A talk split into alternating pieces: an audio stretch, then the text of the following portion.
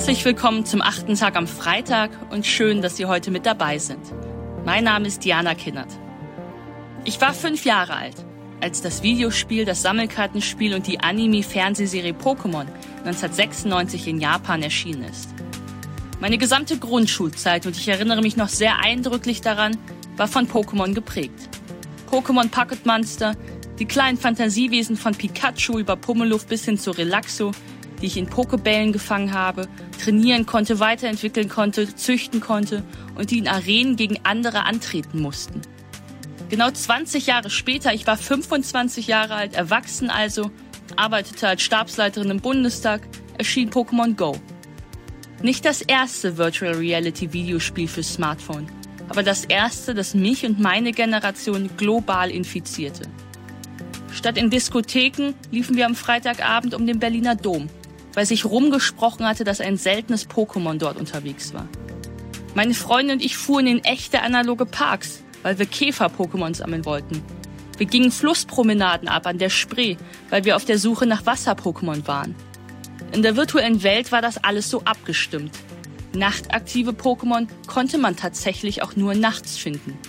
Die unterschiedlichen Elemente Pokémon waren durch echte geografische Bezüge kuratiert. Ich wäre nie weit gekommen, hätte ich nur aus meiner Wohnung herausgespielt. Pokémon zwang mich, meine Blasen und Echokammern zu verlassen. An der Gedenkstätte der Berliner Mauer an der Bernauer Straße in Berlin freundete ich mich mit zwei Geflüchteten an, die zur gleichen Zeit an gleicher Stelle spielten. Schon damals haben nicht nur viel Ältere und Ältere, sondern auch Gleichaltrige zu mir gesagt, das sei alles Schwachsinn. Man solle mal das Ding ausschalten und die echte Welt erleben. Schon damals habe ich gedacht, dieses Spiel eröffnet so viele neue Möglichkeiten, Verführbarkeiten, politisch und gesellschaftlich relevante Szenarien, dass man eben nicht nicht hinsehen sollte. Was, wenn in virtuellen Welten jugendliche Frauen absichtlich in Gefahr gelockt werden sollen? Nachts auf einem Parkplatz zum Beispiel und dort schon jemand auf sie wartet.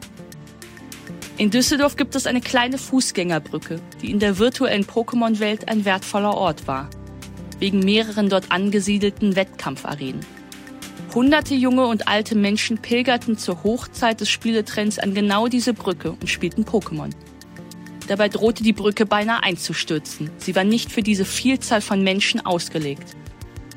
Kinder alarmierten die Polizei, die Brücke wurde evakuiert. Kinder retteten anderen Kindern das Leben, weil sie besser Bescheid wussten über das analoge Gefahrenpotenzial als die örtliche Polizei, geschweige denn die Politik.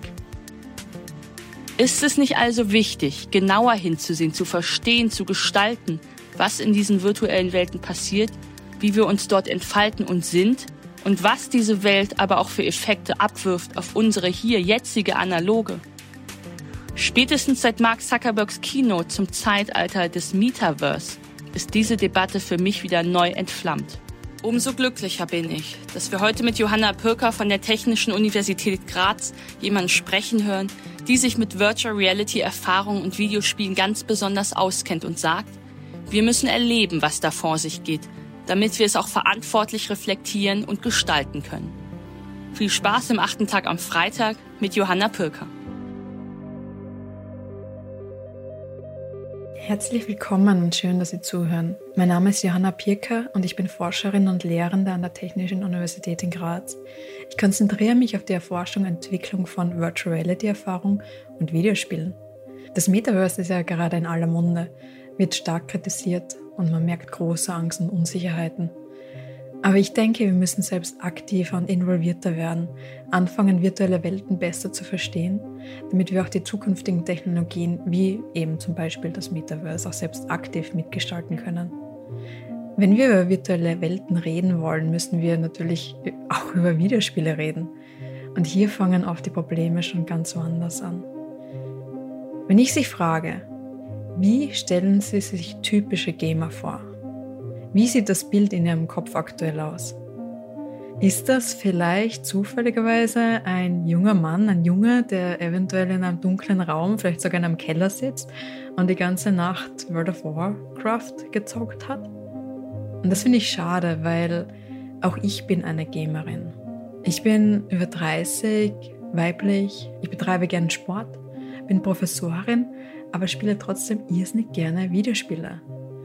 Laut der Entertainment Software Association, sie bilden regelmäßig ähm, Statistiken über den amerikanischen Markt, sind Gamer im Durchschnitt 31 Jahre alt. 45% davon identifizieren sich als weiblich.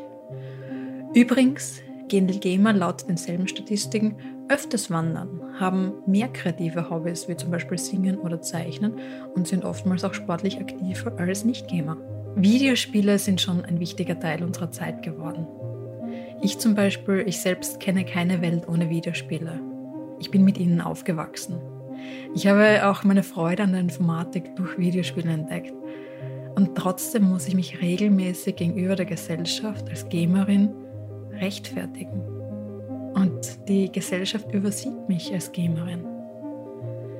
Einerseits ist das Videospiel in der Gesellschaft leider immer noch oftmals nur für die jungen Männer angedacht.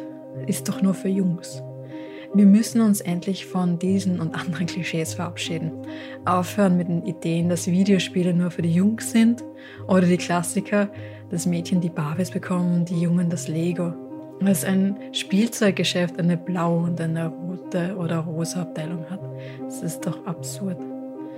Als ich ähm, drei Jahre alt war circa, wahrscheinlich konnte ich noch nicht schreiben oder lesen, wusste ich aber, welche Tasten ich auf der DOS-Maschine in der Kommandozeile meines Vaters drücken musste, damit mein Lieblingsspiel, das war Prince of Persia, endlich startet.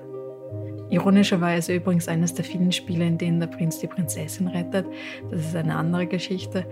Aber lustigerweise konnte ich als kleines Mädchen den Prinzen steuern. Auch ganz lustig, darüber nachzudenken. Aber ich bin mir schon sicher, dass ich durch diesen frühen Zugang zum Computer durch die Videospiele dazu ermutigt worden bin, mich in der Informatik zu beweisen, mich in die Informatik zu trauen, keine Angst vor der Informatik zu haben. Und dort konnte ich dann auch meine eigenen virtuellen Welten bauen. Ich wollte eigentlich immer gerne schreiben oder gut zeichnen können. Ähm, ich wollte mich immer kreativ ausdrücken. Und durch die Arbeit mit diesen virtuellen Welten als Programmiererin kann ich mich ganz anders kreativ ausdrücken. Das ist ganz bunt. Ich kann alles, was in meinem Kopf ist, anderen sogar begehbar machen, alle meine Gedanken für andere interaktiv darstellen. Das ist für mich der Höhepunkt der Kreativität. Aber leider auch als Programmiererin, das ist doch der nächste Klassiker in den Klischees, in dem wahrscheinlich laut den Gedanken unserer Gesellschaft immer wieder ein junger Mann irgendwo im Keller sitzt und arbeitet. Ich möchte Sie heute in meine Welt der Videospiele einladen, um diese Welt hoffentlich ein bisschen verständlicher für Sie zu gestalten. Die Videospielindustrie macht inzwischen mehr Umsatz als die Online-Film-, Musik- und Buchindustrie zusammen. Gamer oder zum Beispiel die Zuseher von E-Sports-Matches füllen ganze Stadien. Und die Welt der Videospiele ist vermutlich auch viel bunter und diverser, als viele von ihnen annehmen. Ich werde als Spieleentwicklerin so oft nur mit den Stichwörtern um Gewaltverherrlichung und Sucht konfrontiert. Es wäre so, als müsse ein Regisseur jeden Tag über Pornografie diskutieren. Die Welt der Videospiele ist genauso vielschichtig wie das Medium Buch oder das Medium Film. Es gibt doch nicht nur Pornos oder romantische Romane. Es ist ganz eine bunte Welt und so ist auch die Welt der Videospiele. Natürlich gibt es Actionspiele, so wie es Actionfilme gibt. Aber es gibt auch Dokumentarspiele, Dramen, persönliche Erzählungen in Form eines Spiels, einer interaktiven Erfahrung. Lassen Sie mich Ihnen ein paar Beispiele für daheim mitgeben. Im Spiel Dead Dragon Cancer erlebt man die persönliche Geschichte von Ryan und Amy Green.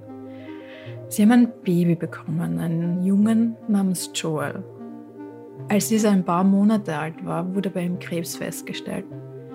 In dem Spiel begleitet man die Familie durch den schwierigen Kampf gegen diesen Drachenkrebs. Erlebt schöne Momente, aber ist auch bei den tragischen Momenten dabei, wenn sie gemeinsam zur Therapie gehen oder nach erfahren, dass es kein Happy End geben wird. Es ist eine sehr persönliche Erfahrung und sie haben sich als Spieleentwickler, Ryan und Amy Green waren beide Spieleentwickler, dazu entschlossen, ihre Geschichte mit uns nicht als Dokumentarfilm zu teilen oder ein Buch darüber zu schreiben, sondern uns aktiv mitzunehmen. Als Spielerin bin ich Teil ihrer Erfahrung und lerne, was das alles für sie bedeutet hat und wie schwierig das war. Ein anderes Beispiel wäre das Spiel This War of Mine. Es ist ein Kriegsspiel. Aber es ist nicht der klassische Action-Shooter, in dem ich Amerika vor Terroristen befreie. Ich erlebe die andere Seite des Kriegs, die Seite der Zivilisten im Krieg von Sarajevo. Ich sitze im Spiel in einer Art Bunker und muss nur versuchen, dass ich genug zum Essen, Trinken habe und gesund bleibe. Klingt leicht, ist es nicht im Krieg. Als ich das Spiel spielte, spielte ich einen männlichen Avatar und meine, meine Frau im Spiel wurde plötzlich krank. Ich wusste, ich musste raus aus unserem Bunker und versuchen zu plündern, um Medikamente für sie zu finden, damit ich ihr Leben rette. Aber ich konnte nirgendwo Medikamente finden. Plötzlich war da dieses alte Ehepaar. Sie hatten Medikamente, brauchten diese aber selbst, um zu überleben. Was soll ich jetzt tun? Im Spiel muss ich eine Entscheidung treffen. Nehme ich ihnen die Medikamente weg, die sie selbst brauchen, um zu überleben, und rette dafür das Leben einer Frau? Oder drehe mich um, gehe weg und komme ohne Medikamente zurück in den Bunker und schaue dabei zu, wie meine Frau stirbt?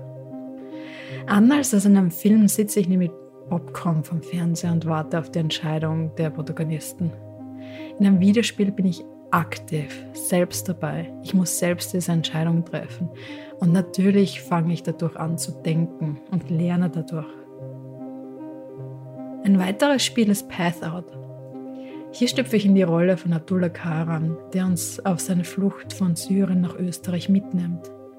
Ich spiele zwar den Avatar, aber jedes Mal eine große Entscheidung oder wichtige Ereignisse im Spiel passieren, erscheint ein Realvideo von Abdullah, in denen er uns erzählt, wie schwierig dieser Weg war, wie schwierig die einzelnen Entscheidungen, wie ungern er sein Zuhause, seine Familie verlassen hat. Und die Welt durch seine Augen zu sehen, durch dieses Videospiel und selbst zu erleben, was das alles bedeutet, lehrt uns etwas, was die meisten anderen Medien nicht auf diese Art und Weise können. Und zwar Empathie. Etwas, was wir in unserer aktuellen Gesellschaft und Situation, glaube ich, ganz gut brauchen könnten. Dieses Spiel und die anderen Spiele sind jetzt nicht lustig in diesem klassischen Sinn, aber sie bringen uns Erfahrungen näher. Sie erlauben uns, die Welt aus anderen Augen zu sehen. Sie bringen uns nahe an Ereignisse und Erlebnisse, so nahe wie kaum ein anderes Medium. Besonders populär sind auch soziale Erfahrungen in Videospielen. 77 Prozent der Spielenden, sind wieder die Statistiken der Entertainment Software Association, spielen mindestens einmal pro Woche mit anderen. Viele haben Freunde oder sogar Partnerinnen im Spiel kennengelernt. Und gerade während der Pandemie haben diese sozialen ähm, Interaktionen geholfen und sogar die mentale Gesundheit gefördert. Das Spiel Animal Crossing beispielsweise wurde plötzlich auch für Hochzeiten, Geburtstage, Begräbnisse oder wissenschaftliche Konferenzen zweckentfremdet. Diese sozialen virtuellen Räume bieten ganz andere Möglichkeiten als ein klassischer Zoom-Raum. In einem Videocall sind wir so offensichtlich räumlich voneinander getrennt. In einem Videocall sitze ich in meinem Büro. In meinem Hintergrund sieht man mein Büro. Ich sehe sie, aber im Hintergrund ist ihr Büro. Es ist so offensichtlich, dass wir an unterschiedlichen Orten sitzen. In einem virtuellen, dreidimensionalen Raum aber sind wir gemeinsam in einem virtuellen Raum. Und das ist eine ganz andere Art, um Zeit miteinander zu verbringen. Man kann zum Beispiel dort gemeinsam durch ein virtuelles Museum spazieren, wie in Animal Crossing. Das Potenzial von Spielen ist groß und viele Studien zeigen die Möglichkeiten, um zu lernen, Empathie erzeugen, Stress abzubauen oder soziale Kontakte zu stärken. Ich hoffe, ich konnte ein paar Vorurteile wegnehmen. Virtual Reality, virtuelle Realitäten gehen noch einen Schritt weiter. Wenn ich eine VR-Brille aufsetze, bekomme ich das Gefühl, wirklich in diesem virtuellen Raum zu sein. Wir nennen dieses Gefühl Immersion. Dadurch, dass ich glaube, wirklich Teil dieser virtuellen Erfahrungen zu sein, mich realistisch in dieser Welt bewegen kann, mit Hilfe von Controllern auch leicht mit den Objekten interagieren kann, werden ganz neue Möglichkeiten gegeben. Virtuality wird bereits jetzt im medizinischen und therapeutischen Bereich verwendet, wie zur Therapie von posttraumatischen Belastungsstörungen, Alzheimer, Bekämpfung von Phobien oder bei schmerzhaften Behandlungen einfach nur kurz abzulenken. In den Unternehmen und in der Industrie hilft Virtuality bei der Mitarbeiterschulung oder Fernwartung. Wir selbst in unserem Institut entwickeln Virtuality-Anwendungen für Schulen, in welchen Schülerinnen fokussiert und spielerisch in virtuellen Physiklaboren Experimente beliebig oft, kostengünstig und sicher durchführen können. Experimente, die oft zu teuer, zu gefährlich oder vielleicht sogar unmöglich wären, sind, werden plötzlich durch Virtuality möglich. Und zusätzlich können wir Elemente sichtbar machen, die im realen Leben vielleicht unsichtbar sind, zum Beispiel Fettlinien Empathie kann verstärkt gelehrt werden. Es gibt Virtuality-Erfahrungen, welche uns einen Tag aus der Sicht einer anderen Person erleben lassen. Sei das ein Tag aus der Sicht von einem schwarzen Mann oder in einem anderen Geschlecht. Das sind Erfahrungen, die sehr wichtig sind, um die Welt und ein Stückchen besser zu verstehen und Probleme anderer ein Stück besser zu verstehen. Das Potenzial von virtuellen Räumen und vor allem auch virtuellen Realitäten ist enorm. Natürlich sind hier viele ethische Fragestellungen, Fragestellungen, um die Sicherheit zu beachten. Gerade auch wenn soziale virtuelle Räume und Virtuality kombiniert werden. Inklusion und Sicherheit müssen im Vordergrund stehen. Das Metaverse ist eine Version, die es schon vor Zuckerbergs Keynote gegeben hat. Während wir aktuell verschiedene Anwendungen kennen, die mittels Virtuality-Brillen oder virtuellen sozialen Räumen erlebt werden können, bezeichnet das Metaverse, der Begriff ist übrigens geprägt durch das Science-Fiction-Buch Snow Crash, die Zusammenführung, die Summe dieser virtuellen Welten. Sei es Spiele, virtuelle Büroräume oder jegliche andere Anwendungen. Viele Firmen arbeiten aktuell an der Weiterentwicklung und Weiterentforschung von Metaverse-Visionen. Auch wenn die Kritik und die Angst aktuell groß ist, können wir die Technologieentwicklung nicht einfach stoppen. Was wir aber können, ist uns aktiver mit diesen Technologien zu befassen. Einmal gemeinsam mit den Kindern Fortnite oder Minecraft spielen, um zu verstehen anstatt zu verurteilen. Virtual die Brillen ausprobieren, sich mit diesen Medien aktiv zu beschäftigen, anstatt nur Schlagzeilen darüber zu lesen. Dann können wir, auch wir als Entwicklerinnen, viel aktiver auf die Bedürfnisse aller unserer Gesellschaft, gegen ihren Bedürfnissen eingehen, sei das in Spielen, Virtuality-Erfahrungen oder dem Metaverse. So können wir eine virtuelle Zukunft gemeinsam mitgestalten.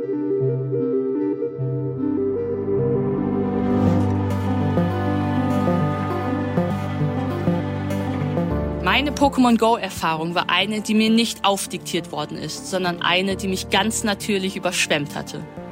Ich musste mich zu keiner Sekunde zwingen, mich auf dieses Spiel einzulassen und es zu erlernen. Es hat mir ab der ersten Sekunde wahnsinnigen Spaß gemacht. Von Fortnite, Minecraft, anderen Spielen habe ich aber schon Millionenmal gehört. Sie werden sogar auf meinen Konsolen in meinem Haushalt vom Kind meiner Freundin regelmäßig und stundenlang gespielt. Und ich habe es dennoch noch nicht geschafft, diese Spiele selbst zu spielen. Ich glaube, darum geht es. Ich muss mir nicht auf die Schultern klopfen, Pokémon Go zu kennen und zu können, weil es mich ja sowieso interessiert hatte. Vielmehr ist doch die Aufgabe für alle von uns, sich als Gesellschaft und Kultur mit Phänomenen zu beschäftigen, die vielleicht auch am ganz persönlichen Interesse vorbeigehen, die aber wichtig zu verstehen sind, weil sie unsere Kinder beeinflussen und unsere Zukunft ausmachen. Vielen Dank an Johanna Pirker und vielen Dank an Sie fürs Zuhören. Wir hören uns wieder am nächsten Freitag.